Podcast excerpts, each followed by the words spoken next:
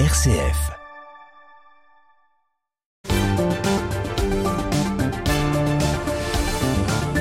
Et Raphaël Delacroix nous a rejoint pour euh, sa carte blanche. Bonsoir Raphaël. Bonsoir Thomas. Alors ce soir Raphaël, vous nous demandez euh, si notre pays n'est pas devenu un pays du tiers-monde.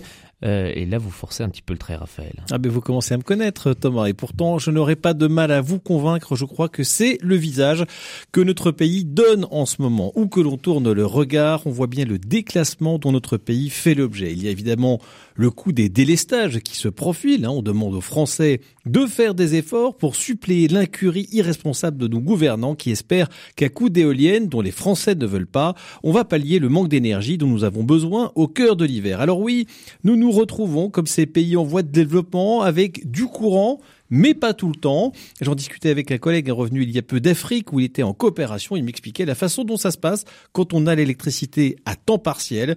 Eh bien, je ne pensais pas que nous serions nous-mêmes dans cette situation. Alors oui, Thomas, on glisse vers la catégorie des pays émergents ou plutôt submergés, sauf que nous, Personne n'a bombardé nos infrastructures énergétiques. Personne ne nous a forcé à abandonner notre stratégie nucléaire. On s'est sabordé tout seul, comme des grands.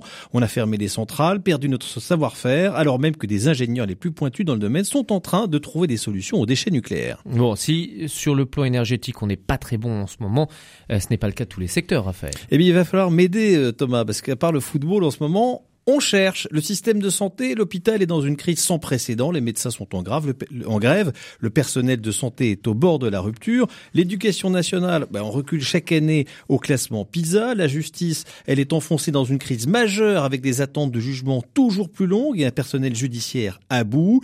La sécurité intérieure, sans agression à l'arme blanche par jour, d'après l'Observatoire de la délinquance. Les prisons sont en surnombre. La sécurité extérieure, de l'aveu même des militaires, nous ne sommes plus en mesure de tenir une guerre de haute intensité faute de munitions. La balance commerciale déficitaire de 139 milliards d'euros. L'immigration, elle n'est plus sous contrôle. La dette, elle, grimpe à 3000 milliards d'euros. L'industrie, elle ne représente plus que 12% du PIB. Donc franchement, Thomas, à moins d'être aveugle, nous allons laisser à nos enfants un pays déclassé avec pour seul secteur de pointe la constitutionnalisation de l'IVG, la PMA sans père et peut-être bientôt l'euthanasie, selon les souhaits de notre président de la République. C'est ça votre vision chrétienne de notre société, Raphaël? C'est un peu pessimiste quand même. Bah écoutez, non, hein, si vous écoutez les textes liturgiques du moment, les annonces de fin du monde ne sont pas franchement réjouissantes, en tout cas en apparence, et pourtant c'est le salut du monde qu'ils annoncent. Non, je suis au contraire plein d'espérance, plein d'espérance, pardon, ce monde qui s'étiole se débarrasse sans doute de ce qui l'empêche d'être pleinement lui-même.